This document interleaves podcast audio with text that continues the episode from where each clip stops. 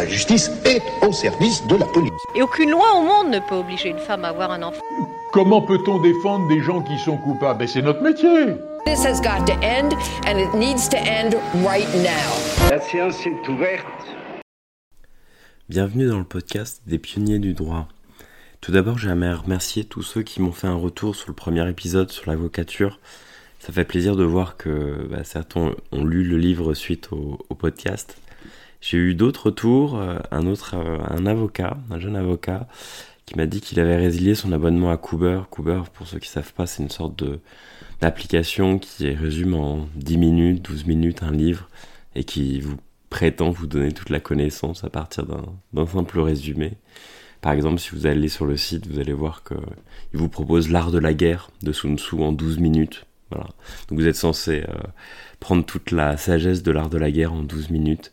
Voilà, c'est pas très c'est pas très sérieux et, et vraiment quand je vois ce genre de d'application, ça me donne qu'en plus envie de de, euh, bah, donner des euh, des recommandations de, de livres, de bons livres à, à lire, voilà, vraiment de, de se concentrer en fait sur les bons livres qui vont vous apporter quelque chose dans votre vie professionnelle en tant que en tant que juriste.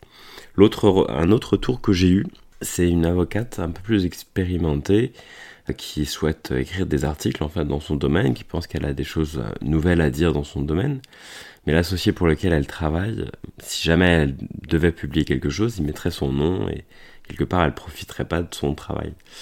Alors à ma connaissance, je crois que pas vraiment d'autorisation à demander à un associé pour publier quoi que ce soit. Euh, je crois que c'est l'exercice notamment d'un avocat libéral que de que d'être indépendant un cabinet d'avocats est, pas un ordre religieux. Mais à vrai dire, je pense que la meilleure réponse à, cette, remontée d'expérience de cette avocate, c'est la présentation que je veux faire aujourd'hui du livre Fight Back and Win de Gloria Allred.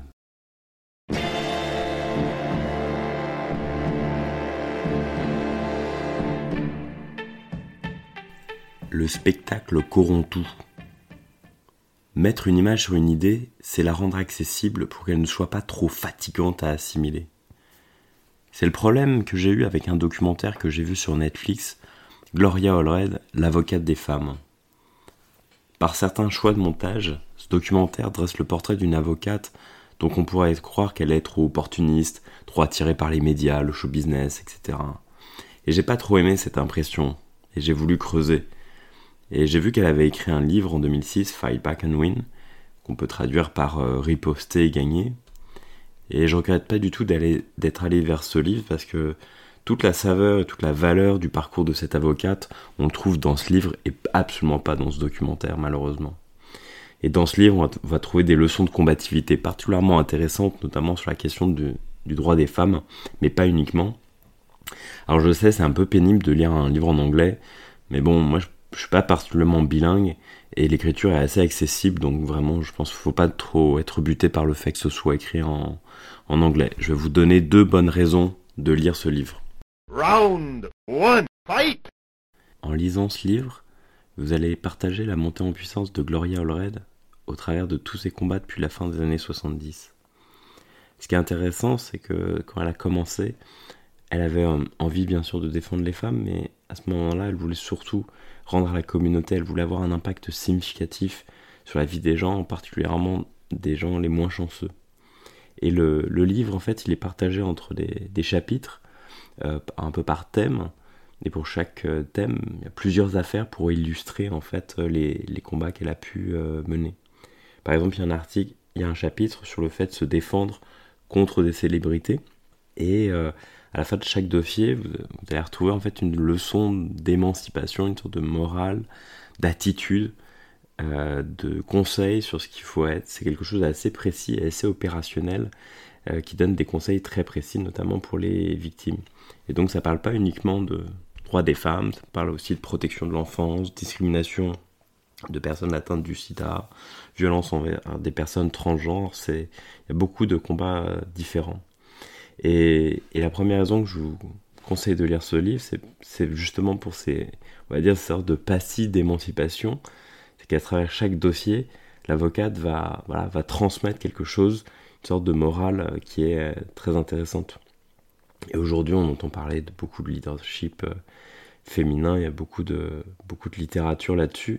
Là, on est vraiment sur quelque chose de concret, on est vraiment sur des combats qui ont été menés, comment ils ont été menés, et c'est aussi tout ce comment aussi qui est assez, euh, qui est assez intéressant. Elle va être amenée à traiter de problèmes de harcèlement, elle va être amenée à traiter de problèmes de viol, euh, elle va traiter beaucoup de, beaucoup de problèmes en fait euh, qui n'étaient pas forcément très bien traités dans les années, dans les années 80 sachant qu'en plus, certains de, certaines de ces situations vont la, vont la ramener à, des propres, à ses propres expériences euh, passées, notamment pour ce qui est des victimes survivantes de viol. Euh, la question de la crainte de ne pas être crue va être quelque chose d'assez déterminant en fait dans le, dans le processus euh, de, de justice. C'est quelque chose qui, qui, est un véritable obstacle en fait pour les, les victimes de, de viol et elle va va aider en fait ces victimes à dépasser ça pour obtenir euh, justice. Et ce qui est intéressant, c'est qu'elle va participer aussi à des mouvements féministes hein, créés par d'autres, mais elle va aussi créer sa propre organisation précisément pour aider les victimes à se faire entendre devant la justice. Donc c'est ça son combat principal, c'est bien que les victimes se fassent entendre devant la justice. Et le livre, il est maillé de considérations sur le besoin pour elle de rester imperméable aux critiques, d'être très forte en fait, pour pouvoir protéger euh, euh, ses, clients. D'ailleurs, elle, pour elle, euh, sur son engagement à défendre le droit des femmes, elle le fait quelles qu'en soient les conséquences. De temps en temps, elle va tenir des positions, faire face, bien sûr dans un dossier, mais elle va, elle va tenir tête sur un point qui, où elle est la seule en fait à tenir tête.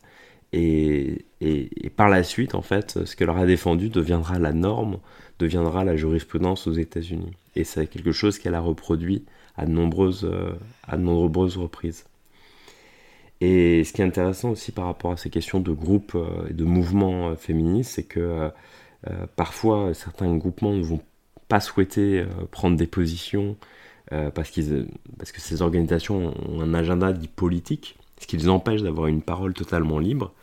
Et elle, en ayant, en étant totalement détachée de la politique, euh, en attendant absolument aucune euh, nomination ou quoi que ce soit, en fait, elle est complètement libre pour mener son, son combat. Et c'est aussi ce qui change, euh, ce qui change tout. Alors le livre est, ponctué de, de saillies, c'est même assez drôle par, par moment. donc des saillies, pour ceux qui écoutent et qui ont moins de 30 ans, c'est le mot français pour dire punchline. Round 2, fight le deuxième intérêt de ce livre, c'est de voir comment Gloria Allred a mené ses combats. En fait, comment elle a développé sa combativité. Ce qu'elle a fait dans un certain contexte, c'est le contexte de Los Angeles des années 80. Pour la question, par exemple, des violences sexuelles, il faut voir que déjà c'était mal combattu en soi, mais en plus elle a eu des dossiers contre des célébrités et forcément avec une très grosse médiatisation. Et en fait, si vous prenez ces trois éléments, fait, c'est autant d'obstacles. Violence sexuelle, obstacles, euh, par exemple le fait de ne pas être cru, célébrité, euh, une justice à deux vitesses, médiatisation, en fait, le fait d'avoir des médias, c'est un vrai parasite pour la justice. Donc en fait, elle a dû développer euh, sa défense, elle a dû trouver des façons de faire dans un contexte extrêmement compliqué. Et elle a dû enjamber ces obstacles pour que justice soit, soit faite. Ce qui, à mon sens, a développé pour, chez elle une intelligence de situation, c'est-à-dire de mettre exactement les moyens adéquats à chaque combat, de savoir exactement, de trouver, d'arriver à viser juste en fait à chaque fois qu'on est euh, face à, une difficulté. Et c'est ça aussi qui est important, c'est que le cadre de la justice, c'est pour elle fondamental, c'est-à-dire qu'elle se bat aussi euh, dans les limites du ring, mais si elle se rend compte que, que les institutions judiciaires euh, n'ont pas les, choses adéquates, elle va faire en sorte de se battre pour faire changer ce cadre, ce qui est vraiment quelque chose d'extrêmement difficile euh, quand on est euh, quand on doit se défendre, c'est déjà de devoir travailler le terrain en fait, de devoir travailler le cadre. Par exemple, il y a le cas d'un sénateur qui était sur lequel il y avait beaucoup de retours, beaucoup de témoignages en fait de, femmes qui se, qui se plaignaient de son comportement Et la commission d'éthique du Sénat ne souhaitait pas faire de témoignage public, ne souhaitait pas faire une, une, une procédure publique comme c'était euh, euh, comme ça devait être le cas. Et elle, c'est par exemple dans ce cas-là, elle s'est battue pour qu'il y ait euh, des, des, procédures contradictoires pour que les, les, les victimes puissent s'exprimer dans, dans, des conditions similaires à celles d'un tribunal. Et elle va rappeler par exemple dans d'autres situations, elle va rappeler aussi la présomption d'innocence d'un homme accusé d'harcèlement sexuel. Elle va beaucoup inciter les victimes aussi à ne donner leur témoignage que devant la cour, ou en tout cas en premier lieu devant la cour, d'éviter les, interviews, d'éviter euh, euh, qu'elles soient rémunérées ou pas d'ailleurs ces interviews, pour préserver en fait la crédibilité. Qu'en fait il n'y a que des pièges pour les victimes notamment de, violences sexuelles, il n'y a que des pièges en fait dans, le chemin de la, justice. Et elle, elle va aider à, amener les victimes au bon endroit euh, au niveau de l'institution judiciaire. Donc, dans beaucoup de dossiers, en fait, elle va même aller jusqu'à créer le cadre du contradictoire. Et malgré ça, il faut quand même voir qu'elle met, euh, selon les sujets, selon, euh, on va dire, la gravité l'importance du, dossier, elle va pas mettre les mêmes euh, moyens. Là aussi, euh, elle va vraiment tenir compte, faire vraiment preuve de beaucoup d'intelligence de, de situation. Mais vraiment se battre sur le cadre, c'est très très difficile. Et pour autant, voilà, elle va vraiment sacraliser le processus judiciaire pour éviter le, le, parasitage des médias notamment. Et je trouve que pour nous, Français, ce livre, même s'il date de 2006, même s'il vient des États-Unis, je trouve qu'il doit un peu servir d'alerte en fait sur bah, tout ce qui est lié aux médias, en fait, sur tout ce, cet extra-judiciaire euh, qui, à mon sens, c'est beaucoup plus à même de nuire à la justice qu'à y contribuer. Et que d'une certaine manière, si la justesse d'une cause ne doit pas effacer les, les conditions de la justice.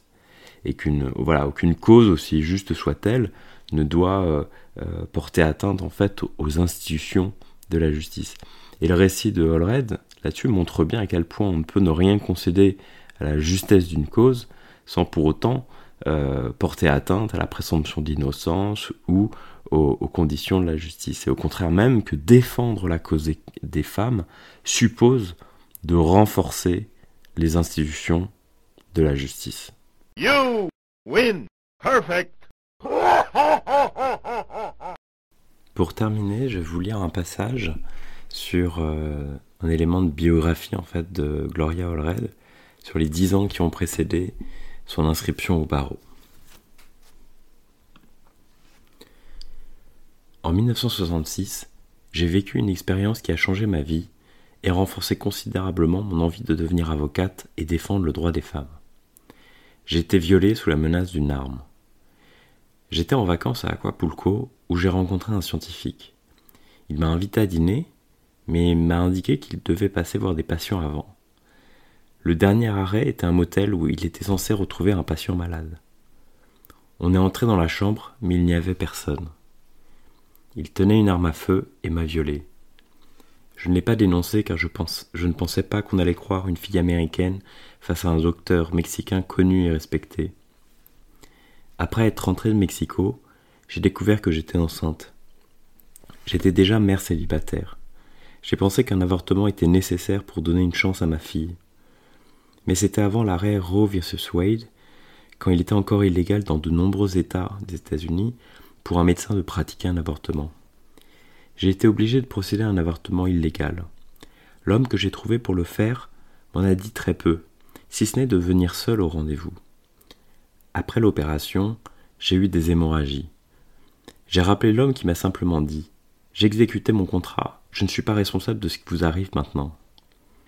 J'avais peur de demander une assistance médicale, car je savais que l'avortement était illégal. J'ai eu 41 degrés de fièvre à cause de l'infection. J'étais proche de la mort. Finalement, comme d'autres jeunes femmes dans ma situation, j'ai été prise en charge à l'hôpital dans une section spéciale pour femmes à l'agonie suite à un avortement raté. J'ai survécu. D'autres femmes dans ma situation n'ont pas eu cette chance. Je me souviens d'une infirmière me disant Cela vous servira de leçon. Aucune femme n'a envie d'avoir un avortement illégal dans son parcours.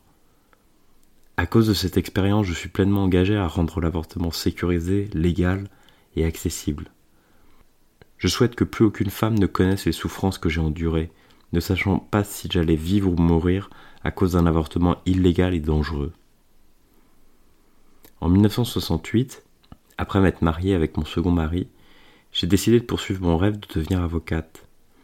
Avec mon expérience en tant qu'employé, puis dans l'éducation, j'ai pensé qu'un diplôme en droit m'aiderait à améliorer la situation des écoles publiques ou encore avec les syndicats pour les négociations collectives.